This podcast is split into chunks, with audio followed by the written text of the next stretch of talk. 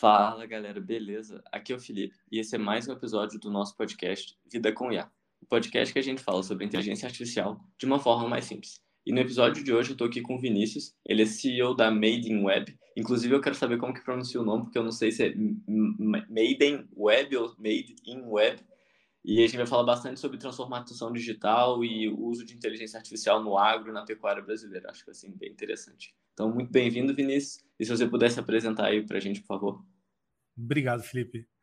É, respondendo já a sua pergunta antes da mesma da apresentação, é Made in Web. Tá? É, e eu sou o Vinícius Galafra, sou CEO e founder aí da, da Made, Muitas vezes a gente fala isso mais curtinho. E, é um prazer estar aqui contigo. Obrigado pelo convite. Vai ser um prazer falar um pouquinho de como a inteligência artificial está ajudando aí a, a transformar esse segmento da atividade do agronegócio no Brasil. Então, você pode falar um pouquinho sobre a sua história? O que, que você fez até agora para chegar nesse cargo de, de CEO, fundador da Made da Made? Posso, posso. Cara, eu comecei, na verdade, eu comecei muito novo. Eu comecei com 14 anos dando aula de um negócio chamado BBS, que era uma pré-internet, assim, era algo bem diferente do que a gente, do que a gente conhece hoje. Eu tinha 14 para 15 anos, comecei a trabalhar com, com internet web da forma como nós conhecemos aí é, ali em 95. E aí, quando eu tinha 20 anos, eu achei que estava na hora de montar meu próprio negócio e eu fundei a Made Web. Aí fundei ela do zero. Enfim, comprei, aluguei um computadorzinho ali, comprei um, aluguei não, né? Comprei um computadorzinho financiado ali em N parcelas e sentei na mesinha lá do primeiro cliente emprestado, que tinha uma casa grande, e falou: "Ah, senta aí" e começa. E foi assim que eu comecei. Nessa época, minha formação é técnica, tá? Então, comecei montando provedores, né, parte de servidor, servidor de e-mail, não era cloud como, como a gente conhece hoje, né, você tinha que se preocupar com a máquina, com o hardware, levar até o data center, que via de regra eram das operadoras de telecom, e, e desenvolvimento, desenvolvimento de plataformas para tomada de decisão, internet banking, enfim, o segundo cliente foi um banco, então é, começou a, comecei por aí. Isso já se vai 23 anos. Então você começou bem cedo mesmo. Uma dúvida que eu tenho, tipo assim, vocês com certeza vocês não começaram com essa área de atuação na Made, porque isso nem existia 23 anos atrás. E como que foi esse crescimento da empresa? Eu, eu não entendi muito bem, vocês são uma empresa de consultoria, vocês são uma fábrica de software, é o quê? Ela começou lá em 2000 como uma software house. Uhum. Tá? É, e em 2018 eu pivotei a Made para ampliar o portfólio de serviços. Então a gente começou a trabalhar com AI, com outras linhas, né, com cloud, é, com consulting. É, então a gente ampliou o segmento de atuação e o portfólio de serviço para se posicionar como um provedor de tecnologia. Então hoje a gente tem um uma plataforma de serviço end-to-end, ou seja, eu consigo atender o meu cliente desde o começo, pensando sempre em transformação digital, eu consigo atender ele desde a da, da parte de estratégia lá que é a parte de business consulting, passando pela parte de execução, que aí entra né, é, é AI, então, a parte de dados, AI, Advanced Analytics, a parte de desenvolvimento propriamente dita, normal, tradicional, desenvolvimento de aplicação web, de aplicação móvel, né? A gente foi, ao longo dos anos, ali colecionando alguns prêmios aí na estrada. A gente já foi eleita a melhor agência de criação de apps do Brasil, nessa época que era mais software house. Legal né? É, mas desde 2008, 18, perdão, eu dei essa pivotada e ampliei esse portfólio e isso tornou, obviamente, a, a Made muito mais competitiva e preparada para atender é, aos clientes na sua jornada de transformação digital. Depois dessa parte de execução, a, a parte de nuvem, né, a parte de cloud é o alicerce de tudo isso e a última vertical de negócio hoje da Made, que são, são essas cinco, né, as quatro que eu já falei agora, e a hum. última que é de cyber, que é uma preocupação que vem a reboque, né? Ou seja, uma vez que o meu dado está na, tá na nuvem, a próxima preocupação é com a segurança. Então, a gente tem um time para fazer pentest, MSS, cuidar de, de né, dos ativos de segurança. Legal. E, e, eu queria te perguntar, antes de entrar na parte mais técnica dos projetos de IA que vocês têm, que me interessa bastante, eu queria entender, tipo assim, você como uma pessoa que contrata pessoas de tecnologia aqui no Brasil, como que está esse mercado, principalmente nessa parte de inteligência artificial, nessa parte de dados?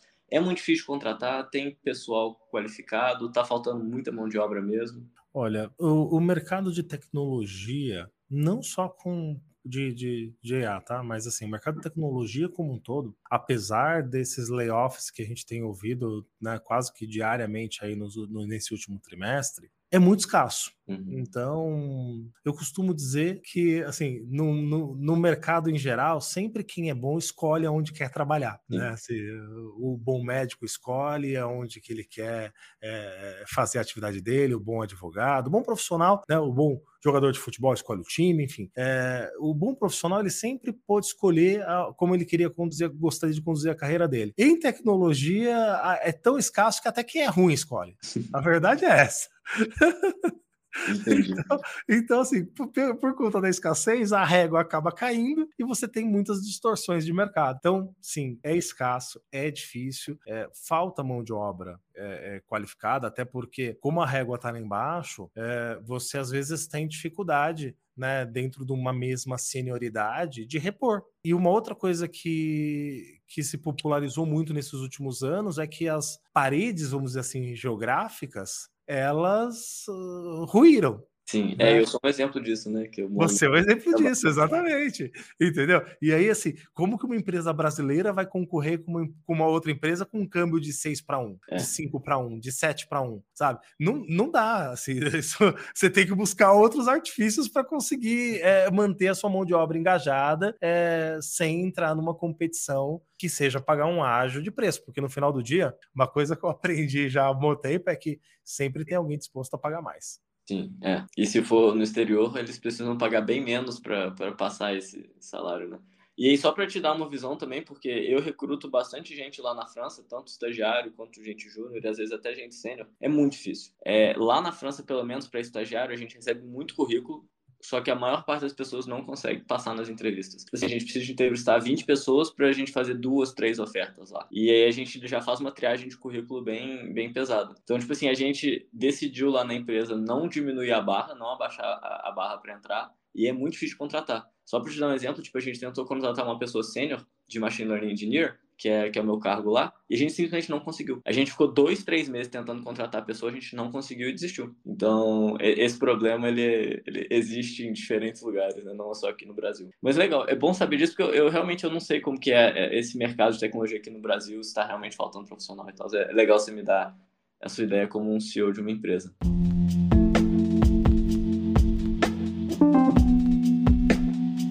E agora eu quero entrar mais nessa parte de A mesmo. Eu queria saber, tipo, vamos começar focado no agro aqui, que é o maior produto exportador do Brasil hoje, né? Que, tipo, move a nossa economia. Que tipo de problema que vocês estão resolvendo? Olha, dentro do agro é possível resolver algumas coisas, né? Ou seja, você vai desde de análise ali de alimentação para você ter um, um, animal. E aí, lembrando que assim, quando a gente está falando de agro, muito se chama da pecuária, mas não a, a, pecuária não é só bovina, né? Assim, você tem ah, outras culturas, né? Aves, porcos, que têm as suas preocupações e todos eles têm uma, um cuidado com a performance desses, desses animais, ou seja, como que eu rentabilizo melhor, como que eu preparo esse, esse animal num tempo ótimo para no final do dia eu conseguir maximizar a eficiência eu acho que é, é, é, aí que a inteligência artificial ajuda de forma, de forma significativa e traz uma transformação. Uhum. Porque à medida que eu, juntando dados, né, trago lá dados de operacionais, trago uh, dados de produção e começo a, a partir de análises ali avançadas, né, estatísticas, predizer fatores, eu consigo permitir que o, que o produtor tome decisão, tome decisão mais assertiva e antecipada. E isso vai fazer com que ele tenha mais eficiência. Então, seja quando você está falando de, de, de, água, você pode falar da alimentação, né? Você pode falar de genética, você pode falar se você entrar também na parte de sensoriamento, que isso tem, tem cada dia ficado mais popular dentro do agro. Não é absolutamente popular, né? A gente tem que tomar cuidado com isso, porque o Brasil, como você falou, é o maior. É, é, o agro aqui dentro é muito grande, mas o Brasil também é muito grande. Uhum. Então, você tem ter um país, né, com uma dimensão continental, traz os seus desafios de cultura, inclusive, né? Porque você tem aquela operação familiar pautada ainda em anotação de papel, e você tem aqueles mega produtores com granjas, plantações e, e toda uma estrutura controlada por sensor, por drone, que está super digitalizada. Então, eu acho que a, a solução dentro do. Quando eu estou falando no campo, passa um pouco por esses caminhos. E eu, eu gosto bastante de olhar também um outro lado, onde a Made tem bastante know-how, que é o atendimento da indústria, o atendimento da cadeia para a ponta final do agro, né? Ou seja, se eu tenho lá, se eu, se eu sou um criador e eu estou criando ave, estou criando porco, estou criando né, animal de corte, ou mesmo plantando, eu estou vendendo isso para a indústria para que seja produzido isso como matéria-prima para ser produzido e ser levado adiante para o consumidor. Então, quando a gente fala dessa cadeia, a gente consegue também aplicar inteligência artificial para gerar mais eficiência no processo. Então, se você olhar por outro lado, o que, que a gente tem feito? Como que eu posso, por exemplo, criar um score produtores e saber de quem eu devo comprar? Uhum. Sabe? E aí, é... se você puder entrar um pouco mais a fundo nesses cases, porque eu acho bem legal, tipo assim, falar o tipo de dado que vocês estão usando. E porque às vezes, por exemplo, às vezes achar um score, você nem precisa de inteligência artificial, né? Você só cria uma, uma conta matemática a partir de alguns dados que você, você coleta. E aí, se você puder entrar um pouco mais a fundo, tipo assim, no problema específico, os dados que vocês coletaram, o algoritmo usado, a método, o método utilizado, né, para fazer isso. Perfeito. Eu, eu, eu não consigo dar tanto detalhes de informação dele aqui agora pra gente, por conta do, do de, de NJ com a indústria, Sim, tá bom?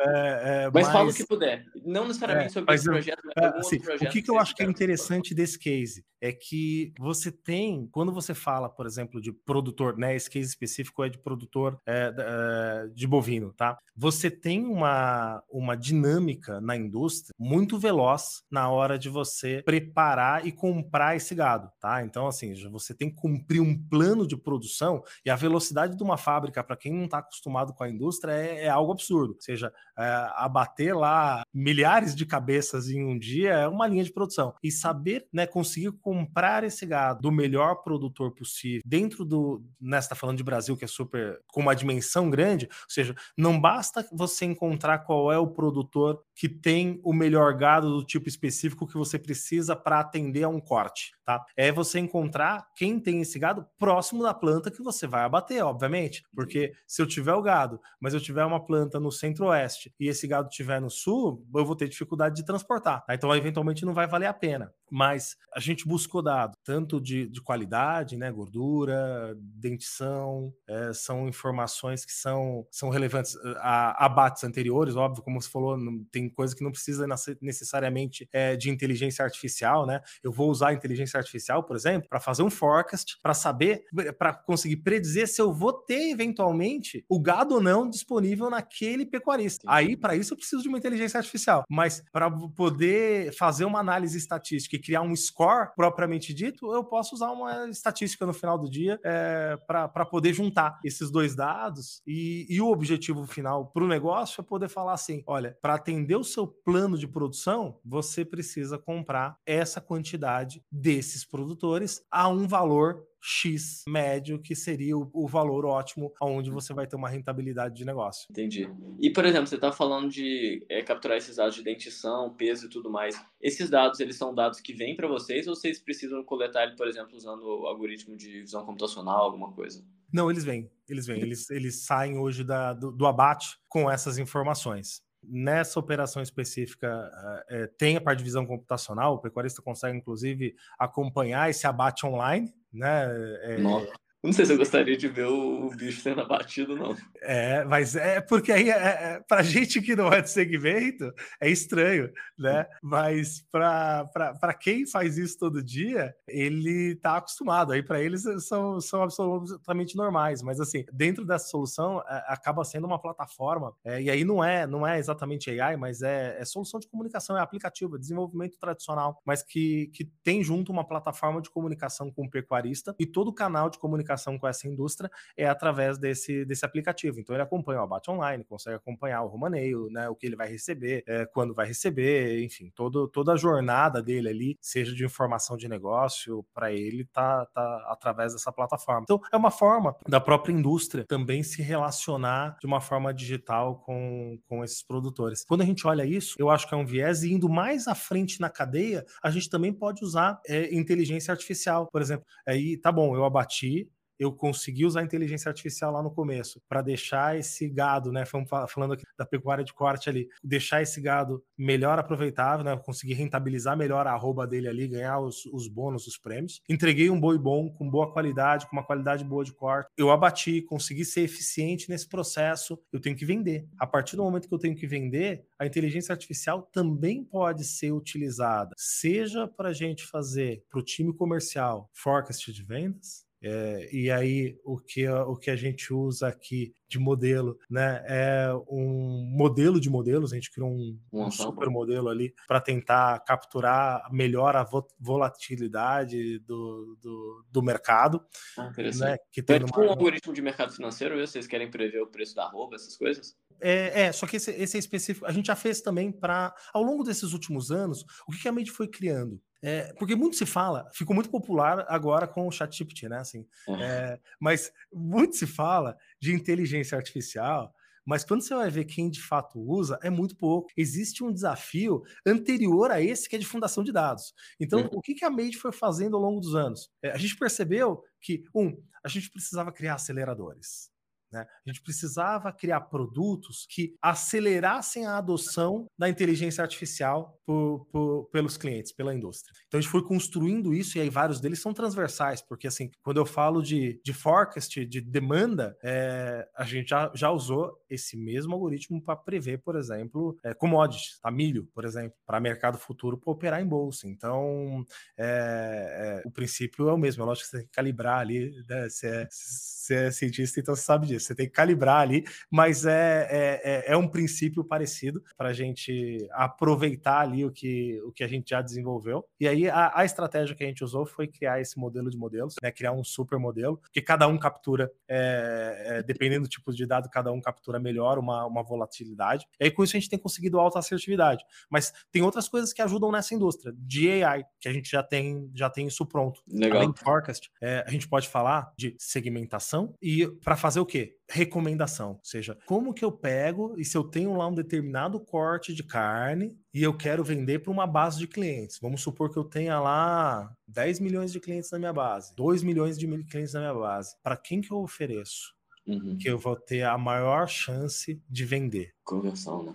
Então, ou seja, dessa conversão. Como que eu faço né, né, a melhor oferta no momento certo para a pessoa certa? E uma outra forma da gente também aplicar na cadeia inteligência artificial um pouco mais adiante, né, quando eu já estou chegando lá no varejo, ok, consegui usar a inteligência artificial para na, na, criação lá da minha pecuária de corte, para entregar um boi ótimo para o abate, eu conseguir rentabilizar lá melhor, ganhar melhor na arroba, com uma melhor qualidade, ganhar os bônus, os prêmios. Isso ajudou a inteligência artificial, conseguiu ajudar a indústria a conseguir selecionar melhor quem são os seus, né, os seus pecuaristas, de quem deveria comprar, em que momento comprar, para atender um plano de produção né, de uma demanda, conseguiu é, falar, ajudar no, no, no, forecast de demanda, né, conseguiu ajudar a, a, previsão dessa demanda. E aí, a gente, quando a gente já está chegando lá no varejo, ou seja, eu tenho que pegar esse corte de carne eu tenho que vender. E aí, vamos supor que eu tenha ali, sei lá, 2 milhões de usuários né, 2 milhões de clientes. Como é que eu defino para quem que eu vou entregar a, a, oferta do corte A, do corte B, para quem que eu ofereço frango, para quem que eu ofereço carne? Como que eu maximizo o retorno né, Sim, dessa é minha oferta? segmentação de cliente, né? Exatamente. Criar os clusters lá da galera, isso, isso é bem legal.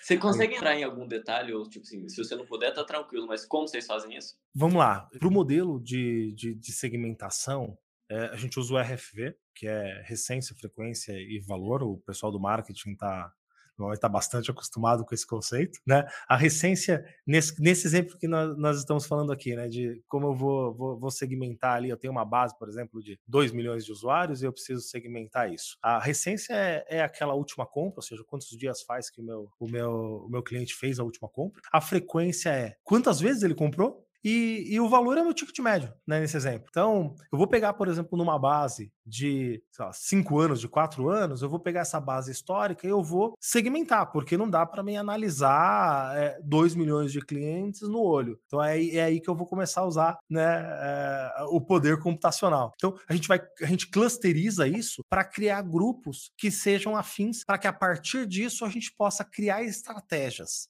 tá? Então uma vez que eu segmento e crio esse, esses clusters, eu consigo começar a olhar minha base por um, um, uma, uma lupa um pouquinho, não seria nem uma lupa, seria uma visão um pouco mais, na verdade, mais ampla, né? Ou, ou, seja, eu começo a olhar ele por clusters e aí eu começo a achar afinidades. Então eu vou ter, por exemplo, um grupo, né, hipoteticamente aqui, um grupo que tem uma recência, por exemplo, de dois, né? Ou seja, ele aqui naquele grupo o pessoal comprou há dois dias atrás e que tem uma frequência, sei lá, de 10 é, compras nos últimos, nos últimos 12 meses e um ticket super alto. Poxa, de repente isso é um grupo super valioso para minha companhia. E aí eu tenho que adotar uma estratégia de marketing com esse grupo. Ao mesmo tempo, eu vou identificar grupos intermediários. Eu posso identificar grupos que tenham também uma recência boa, uma frequência boa, mas ticket médio mais baixo. E aí eu posso colocar com o time de marketing montar uma estratégia para como que eu faço para esse meu cliente que tem potencial, mas está tá com ticket mais baixo, subir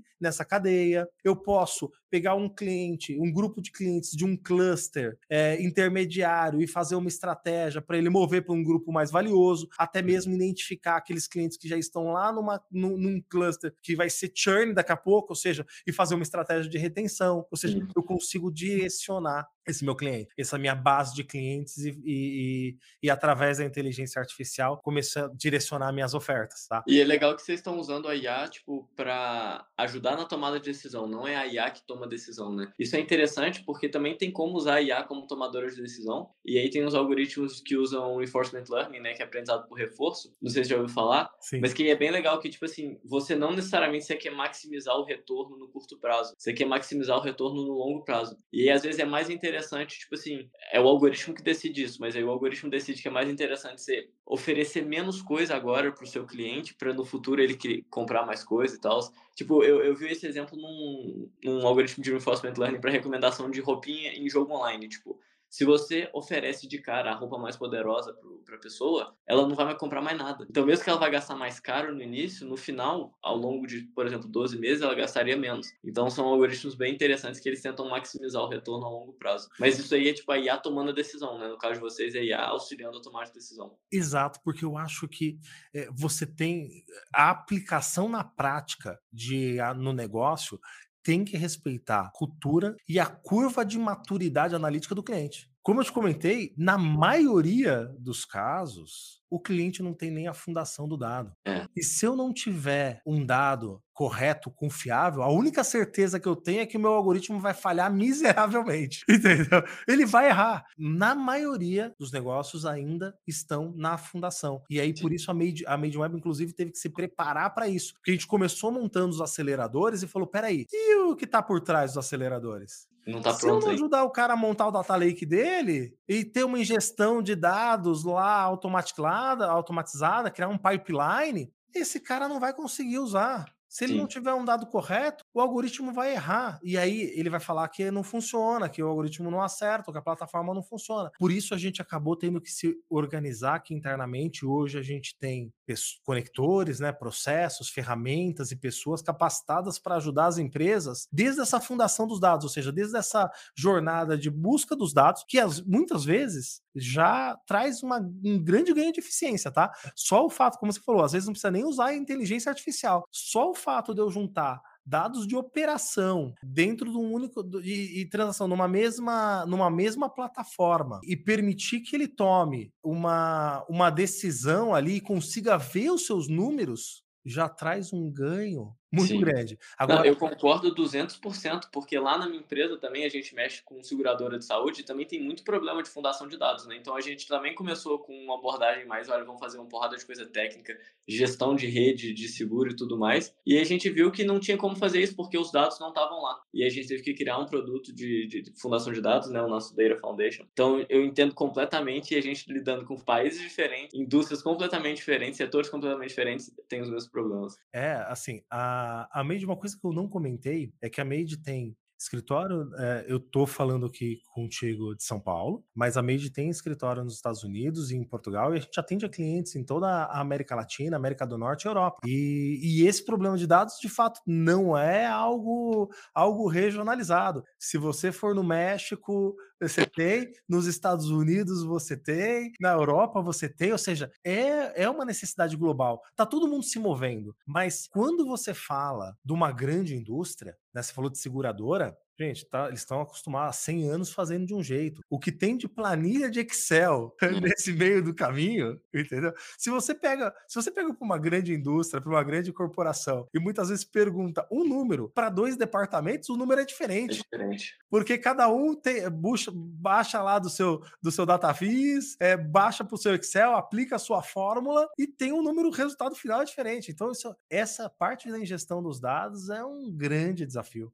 Sim. Não, a gente, eu tive um exemplo aqui que, tipo assim, teve uma seguradora que quando você cancela o seu plano de saúde e você contrata de novo, eles não lidaram bem com isso, então eles simplesmente perderam um momento que a pessoa não estava mais assegurada. Eles só têm a data que a pessoa fez a última, o último seguro dela. Então, tipo assim, se você ficou lá 15 anos, você parou por um mês e voltou depois, a sua data de começo é agora. Não faz o menor sentido. Aí, se você pega o histórico de, de sinistro dessa pessoa, é como se ela tivesse começado o plano dela, tem, sei lá, um ano, e ela tem sinistro nos últimos 15 anos que foram pagos. Então, quando a gente olhou para os dados, assim, gente, o que, está acontecendo? Aí eles explicaram para a gente, tipo assim, ó, a gente teve que caçar o lugar na base de dados deles que a gente podia achar essa informação para daí fazer, refazer, né, toda a trilha da pessoa na seguradora. Então, tipo assim, só isso de, de fundação de dados já foi muita coisa para eles. É, não, assim, e aí, assim, é óbvio que é, é, é, ótimo chegar lá no cognitivo, entendeu? Mas a vida real tá muito abaixo. São, sim, sim. são pouquíssimas empresas e, e, e, e negócios que hoje estão preparados para fazer esse uso cognitivo né? A, a, a indústria de, de, de, games, como você citou, é, é uma que está bem avançada, eles fazem uso, esse uso dentro dos é. do, do, do, do jogos, enfim. Mas na vida, vamos dizer assim, na vida real do dia a dia ali na indústria, pegar varejo, seguro, banco, a, tá, tá, tá, muito antes, a, o desafio tá lá atrás ainda. Não, eu concordo demais. É.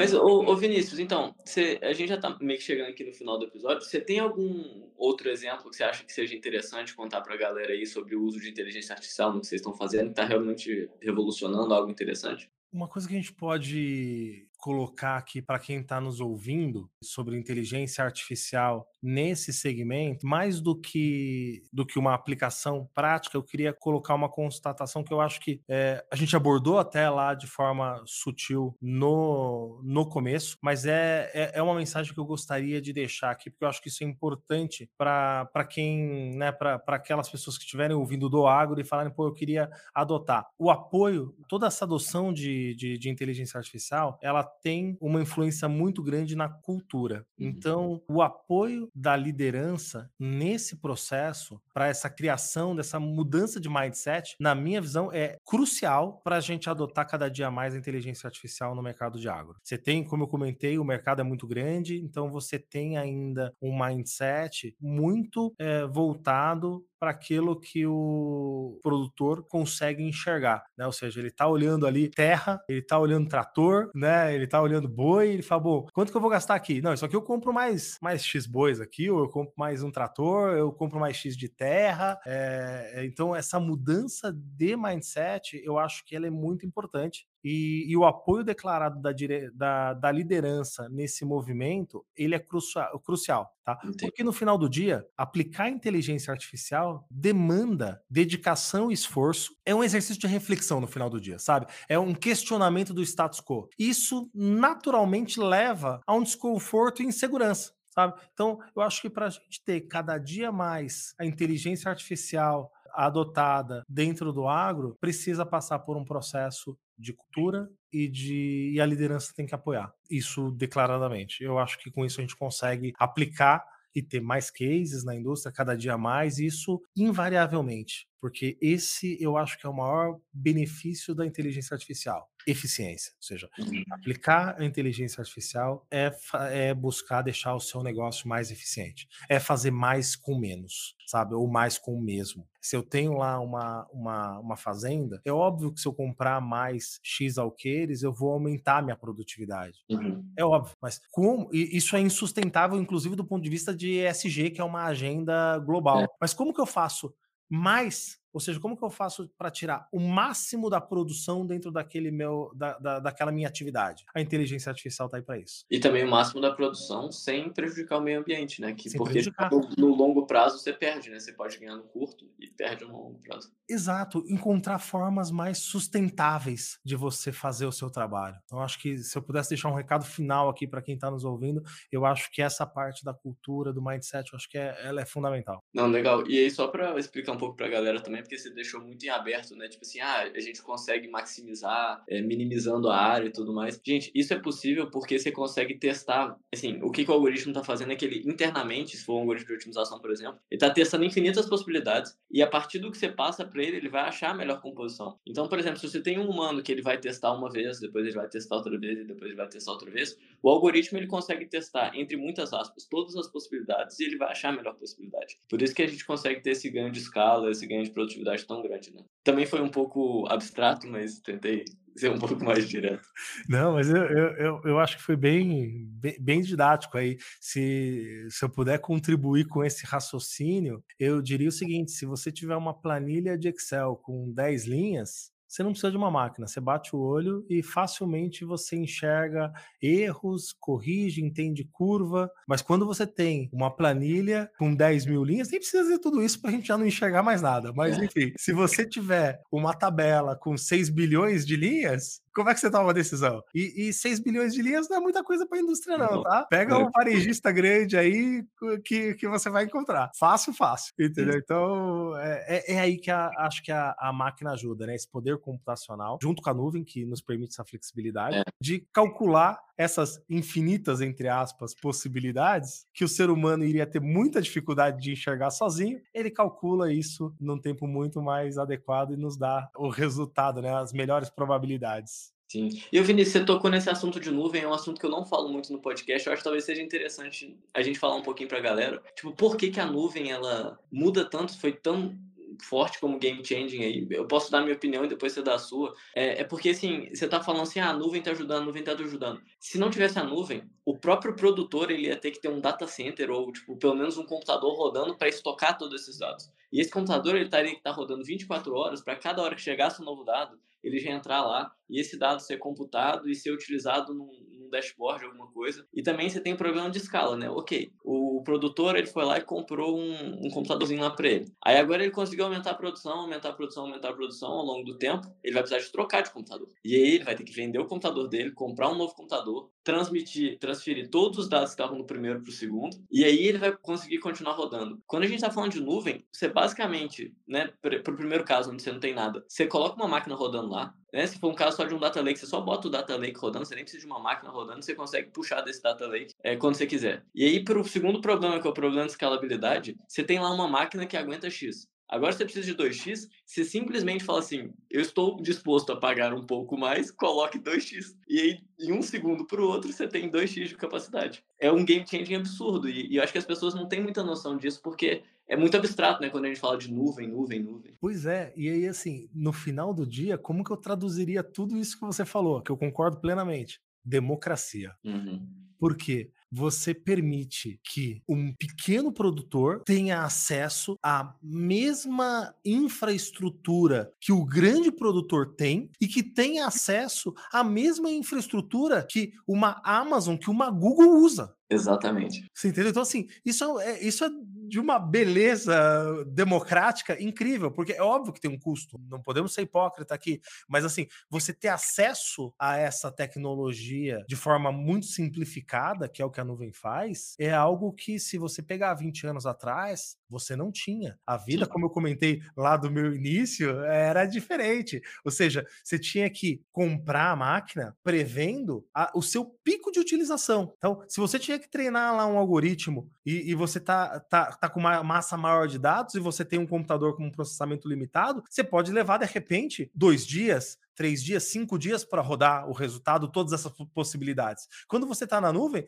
você encurta isso, porque você paraleliza e você vai rodar isso eventualmente em uma hora. Você imagina o poder, né? O quanto isso traz de ganho para uma empresa. Uma decisão que ela ia levar uma semana para tomar, se ela puder levar em uma hora. Então, por isso que ela é tão. É, ela é um pilar, né, uma fundação tão importante nesse processo de, de, de uso de inteligência artificial, que como a gente está calculando ali né, milhares de possibilidades, é o uso do potencial, do, do de potencial é, computacional na veia. E, e, a nuvem permite essa elasticidade, ou seja, você paga só pelo tempinho que você está processando e depois você fala, agora eu não quero pagar mais, agora, agora a conta é sua aí, amigo da nuvem, dono da nuvem. Se vira aí, vende esse negócio para outro e, e tá tudo bem eu vou pagar só pelo tempo que eu uso. Então é muito democrático. É, esse exemplo que você deu é ótimo, né? Você, você, tem um algoritmo que roda em uma semana no computador que você pegou e daí em algum momento você precisa, tipo, uma vez por mês você precisa que ele rode em uma hora. Então, basicamente, o que você faz é que você bota uma máquina rodando mensalmente, que é uma máquina muito menos poderosa, e daí quando você precisa de treinar esse algoritmo ou de fazer a predição, você simplesmente liga lá por uma hora uma máquina mais forte, e aí, depois que acabou de treinar, você desliga. E isso é uma coisa que a gente faz lá. É, nessa área de, tipo, a gente faz muito inteligência artificial bem deep tech mesmo, que são treinar os algoritmos para visão computacional, NLP, tipo, mesmo que usa imagem e texto ao mesmo tempo. E aí o que a gente faz é que, tipo assim, a gente bota para tunar os hiperparâmetros dos modelos em poucas épocas, só para ver qual que vai funcionar melhor. E aí quando a gente decide qual hiperparâmetro a gente vai usar, a gente taca, e também com menos dado, né? A gente pega todo o dataset e bota para treinar por várias épocas lá, e aí, tipo assim, a gente pega uma super máquina, roda rapidinho e acabou. É, isso aí. Se eu, se, se eu puder tangibilizar, talvez, acho que os amigos aqui que estão ouvindo tudo se interessam por inteligência artificial, mas se eu puder dar um outro exemplo muito popular dessa vantagem da nuvem, é a Black Friday. Né? É. Você imagina que é, você tem, num determinado período do ano, um volume de acesso absurdo. Você imagina que as, se as empresas tivessem que comprar o computador, né, o servidor delas, com a capacidade para atender uma semana. É, me parece, do ponto de vista de negócio, não algo, não algo muito inteligente, né? Ou seja, você vai comprar um, um caminhão para deixar ele parado porque você tem que fazer uma mudança uma semana, uma semana no ano.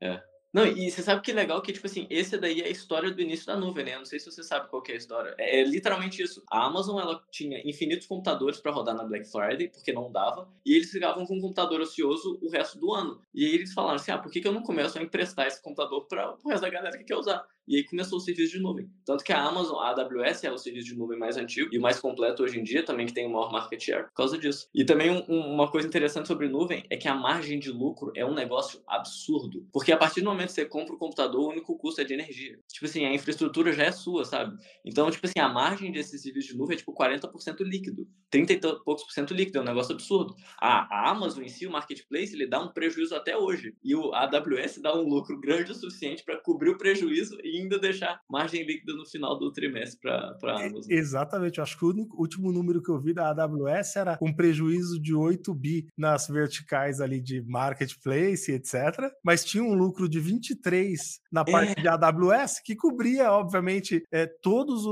as despesas do marketplace, do marketplace, do prejuízo que isso traz, e ainda gera lucro. E, e dá para incentivar, e, e, porque tem, tem muitas campanhas de incentivo também para as indústrias né, irem para a nuvem. Então, é, acaba que de fato sobra, é, sobra bastante dinheiro numa ponta lá, Um, dois, três meses dando dinheiro para eles e depois eles vão. Porque depois você entra na nuvem não dá para sair. Porque se você sair da nuvem, quer dizer que ou você fechou, ou que você vai comprar a quantidade de computador que você tá usando lá. E aí, tipo assim, o seu custo mensal, sei lá, de 100, 200, 300 dólares, ele vai passar um custo fixo de, sei lá, 15, 20 mil dólares. E as empresas não estão dispostas a fazer isso, até porque se elas precisarem ou de vender tudo, vai ser ruim, elas vão perder dinheiro, ou de escalar, eles vão ter que comprar tudo de novo, entendeu? Não faz sentido. Por isso que vale tanto a pena para eles darem muito incentivo para startup, para indústria e tal, porque é, uma, é um lucro a longo prazo assim, muito grande. Mas eu, eu acho que é um ganha-ganha, sabia? Todo mundo ganha com isso. Porque assim, é, a, a operação dá lucro para né, os provedores né, de nuvem. A gente tem basicamente três grandes no, nos três é. principais do mercado. Eles têm lucro com isso? Claro que eles têm. Mas as empresas que usam também têm muitas vantagens. Porque veja esse exemplo que eu dei agora da Black Friday, né? Ou mesmo da empresa do, do modelo que você comentou agora da, da empresa onde você trabalha. Imagina que se, se você tivesse que comprar esse supercomputador. Tá doido. Entendeu? Você fala, pô, eu vou comprar porque eu, eu rodo a cada trimestre lá que eu treino. Então, pô, você tem que comprar um computador que você ia deixar ocioso para rodar uma semana. Sabe assim? Então eu acho que é um ganha-ganha, é uma relação de ganha-ganha para todo mundo. É bom para o negócio, é bom para quem usa, é bom para quem está fornecendo o serviço.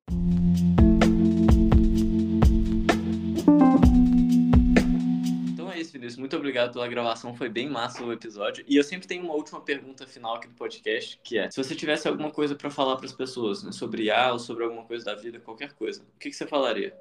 Olha, pensando em inteligência artificial, muito tem se falado sobre a regulamentação, né, agora recente, por causa da popularização aí do, do ChatGPT. É, e eu acho que é importante regulamentar, mas a gente tem que tomar cuidado para regulamentar o uso e não é, frear o desenvolvimento da inteligência artificial, porque a linha disso é muito tênue. E conscientizar as pessoas que não tem nada 100% seguro. Ou seja, é, não é porque você está falando com uma máquina ali é, que você vai falar eventualmente alguma coisa que você não falaria é, num outro contexto falando para um ser humano. Então, se o que você fala ali, eventualmente, em algum momento, de alguma forma, pode vazar e algum, alguém pode ver. Então, deixar esse recado, porque tudo que é muito popular, as pessoas tendem a, a tentar se aproveitar né, e criar golpes é, em cima desse tema. Então, hum. acho que isso que eu deixaria como mensagem final aqui. Interessante. Pô, brigadão. É, posso deixar a sua, sua rede social no LinkedIn para o pessoal te adicionar, conversar com você se quiser? Pode, claro.